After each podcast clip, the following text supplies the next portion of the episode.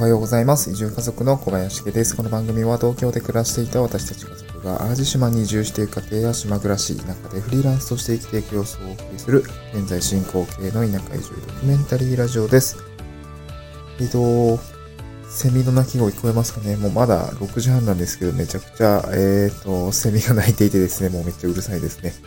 はい、淡路島の方はもう最近はずっとな、もうめっちゃ真夏って感じでですね、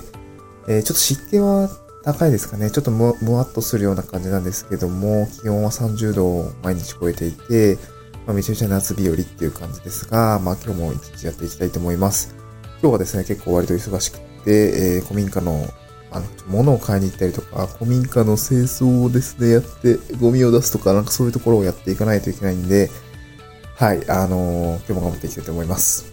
今日のトークテーマなんですけれども、えっと、建築士さんと一緒にポリカーボネートを使って屋根を DIY した時の4つの学びということで、ちょっとですね、まあ、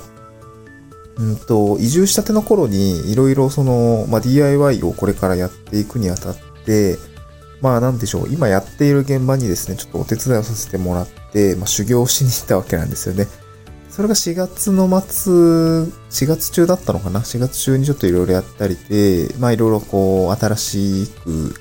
うん、なんて言うんでしょう。新しい人に出会って、こう、なんかすごく良くしてもらったんですよね。で、まあ、今後もずっと繋がっていく繋がりでもありますので、ちょっと久々に、なんて言うんでしょう。なんか仕事があったみたいで、えっと、そこに飛び込んだっていう感じですね。うん、で、この日は、えっ、と、屋根を作りますってことだったんですね。あの、よくあるトタン屋根の屋根ですね。外、ちょっとお庭、お庭先ですかね。にちょっと屋根を作るっていうところでちょっと飛び込みました。で、まあ、そこでの4つの学びについて少しポイントを押さえて、えっ、と、ご紹介したいと思うんですけども、えっ、とですね、まずね、4つ端的に言うと、材料はホームセンターで簡単に調達できるよってことですね。で、2つ目が、えっ、と、トタンの屋根をこう、まあ、石膏していくわけなんですけども、えっと、まあ、最初が肝心です。あの、角度のズレがないようにしないといけないよっていうことが二つ目。三つ目が、釘打ちの時はですね、まあ、雨漏りしないようにまず下穴をドリルで開けますよってこと。で、最後四つ目が雨どいとの距離感がめちゃ重要ですよってことですね。これで、この四つについてちょっとご紹介をしたいんですけども、一つ目の材料はホームセンターで調達できるよってことなんですけど、これめちゃくちゃ、なんですか、なんか、東京で DIY してた時って、あの、なんですかね、本当に室内の、なんていうんだろう、2x4 角材買ってきて、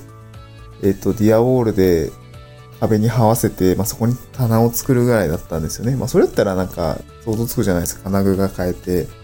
えっ、と、いい板が変えて、ネジ変えてみたいな、ビスか、ビス変えてっていう感じだったんで、なんか、まあ別にまあ想像に固くないかったんですけど、屋根材ってなんかどこに売ってんだろうみたいな、その途端って結構大きいじゃないですか。で、東京で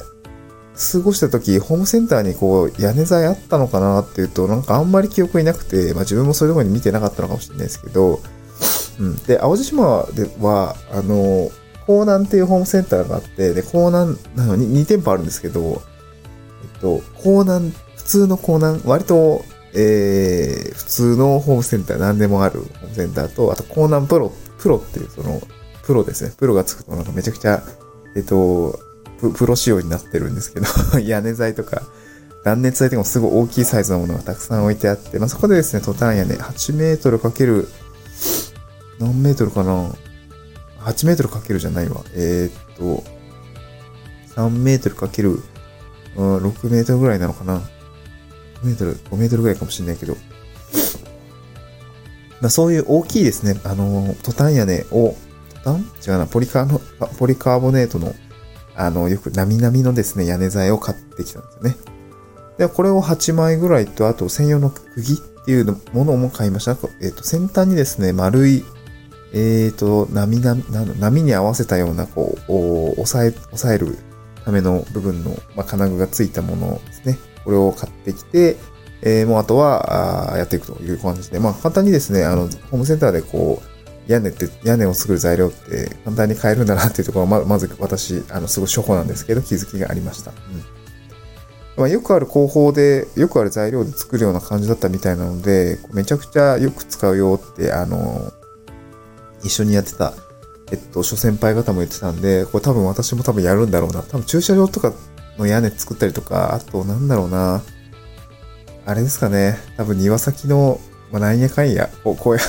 や、屋根が必要な場所に多分これを多分貼るんだろうなというふうに感じてますね。こうめちゃくちゃ絶対やるだろうなって感じですね。はい。で、えー、二つ目が、え、最初が肝心ですよ。角度のずれないようにねっていうところで、えっと、途端、なみなみの屋根を何枚も重ねて、横に重ねていくので、最初こう、水平方、水平に角度が取れてないと、なんか横に行くたびに毎回ずれてくっていう感じで、で、その一緒にやってた設計の、やってくれていた人もですね、こうめっちゃ感じながら、あの、なるべくこう誤差のないように測ってやろうって感じで、結構慎重にやっていましたね。まあ、あの、床張りとかも多分、そう、壁紙だったりもそうだと思うんですけど、やっぱ長い距離横にわたって、こう、施工していく形になると、やっぱり1ミリのズレも、多分最終的には1センチになっちゃったりとか、それがまあ、2ミリ、3ミリずれてくると結局なんか10センチずれちゃうみたいな、そういうことになりかねないので、やっぱここのあたりはなんか慎重にこう、まあ、横に長い施工、長い幅の施工をするときは気をつけようねっていうことでございました。うん。まあ、実際ね、ちょっとめっちゃずれてたんですけど はい。で、三つ目は、まあ、ポリカーボネートで屋根ですね。これ、釘打ち、なんか今まで、あ、釘打ちはまずドリルで下穴を開けて、やろうねってことでした。えっと、今までこう、普通に、えっと、まあ、椅子とかテーブルとか作ったんですけど、まあ、そこは普通に、まあ、木材に対して金具を取り付けるっていうだけだったんで、別になんか下穴とかいらなくて、ビスに直接あ、ビスで打ち込む？あの、インパクトドライバーでビスで直接打ち込むっていう感じだったんですけど、ポリカーボネートの場合は、えー、っと、まあ、釘、専用の釘で打ち込むっていうのもあったのと、あとなんかこう、なんていうんですかね。えー、ベコベコする、まあ、柔らかいやつなので、なんかその、下穴をまず開けて、からやろうねっていう形ですね。で、あと釘の打ち方も結構、うんと、なんていうんですかね。あんまり強く打ちすぎると、ポリカーボネートのそのまあ山側っていうんですかね、谷側と山側があって、谷側には打ち込まず、山側にまず穴を開けて釘を差し込むっていうことをやったんですよね。で、それはなぜかっていうと、やっぱり雨漏りがないようにそういうような形にするっていう形で、このなみなみと、えー、釘の種類を、まあそういうふうにこう気をつけてやるっていうところは、なんか最初、まあ一緒にやってないとこう学べなかったなということで、こうすごく良かったなと思いました。うん結局屋根作っても雨漏りやったら意味ないんで 雨漏りがないように気をつけるポイントがいくつもあったっていうことですね。うん。で、最後、雨どいとの距離感が重要ですよってことで、これ雨どいってあの、屋根から滴ってくるものをキャッチして、まあなんかこう横にずーっと流れていって、まあ、えー、排水路に、まあ、流し込むっていうようなやつですね。雨どいよくあると思います。で、ここ、まあなんか私もあんまり意識してなかったんですけど、雨漏りって意外と重要だなっていうところが、その、今回の失敗で分かった、まあ、失敗したんですけど、失敗で分かりました。で、屋根からこう雨が伝ってきて、こうある程度の角度を持って流れてくるんですよね。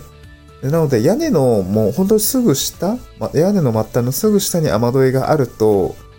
えっ、ー、と、多分これは重力の影響だと思うんですけど、一応弧を描いて水って流れてくじゃないですか。なので、その子が流れる距離感も合わせて雨どいの位置と屋根の末端の長さを合わせないと、あの、あれなんですよね、あの、普通超えてっちゃうんですよね。超えてっちゃうんですよ。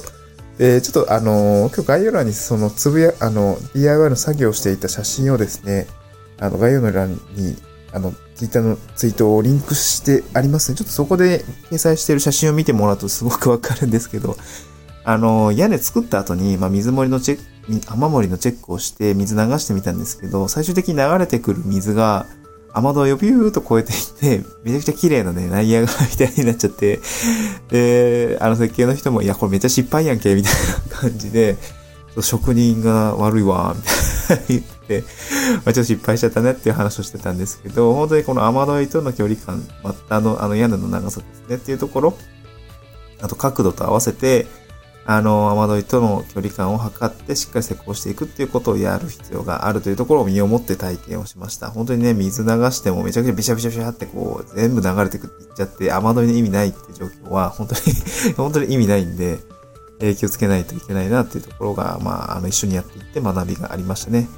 屋根も、まあ、角、あの角度とか、あと、水の量にもよっても変わってきちゃうし、で、まあ、雨どいもね、なんか、サイズが比較としてあって、今回ちょっとかなり細いやつだったんで、キャッチできる範囲も少なかったので、まあ、ちょっと雨どいの位置と、あと雨どいの広さも変えようかなっていうところをおっしゃってたので、まあ、そうやって対応していくんだっていうことも分かりましたね。はい。まあ、最終的にまとめなんですけど、まあ、DIY をやっている現場があって、技術を持っている方の横で、こう一緒にね、手伝いができるって、やっぱりなんか幸せなことだなと思って、あと学びがね、やっぱりたくさんありますね。一人だけでやってると、やっぱちょっとしんどいし、なかなかこう YouTube、今はね、YouTube とかで学びやすい環境ではあるんだけれども、なんか横で一緒に作業ができるってところは、やっぱり非常にいい勉強方法だなっていうところですね。うん、なんかここはやっぱりやってよかったなと思います。で、今日合わせて聞きたいですね。えっと、まあ、その古民家リノベ修行をやっていた時代にのですね、まあ、ちょっとお勧めしたい勉強法ってことで、で、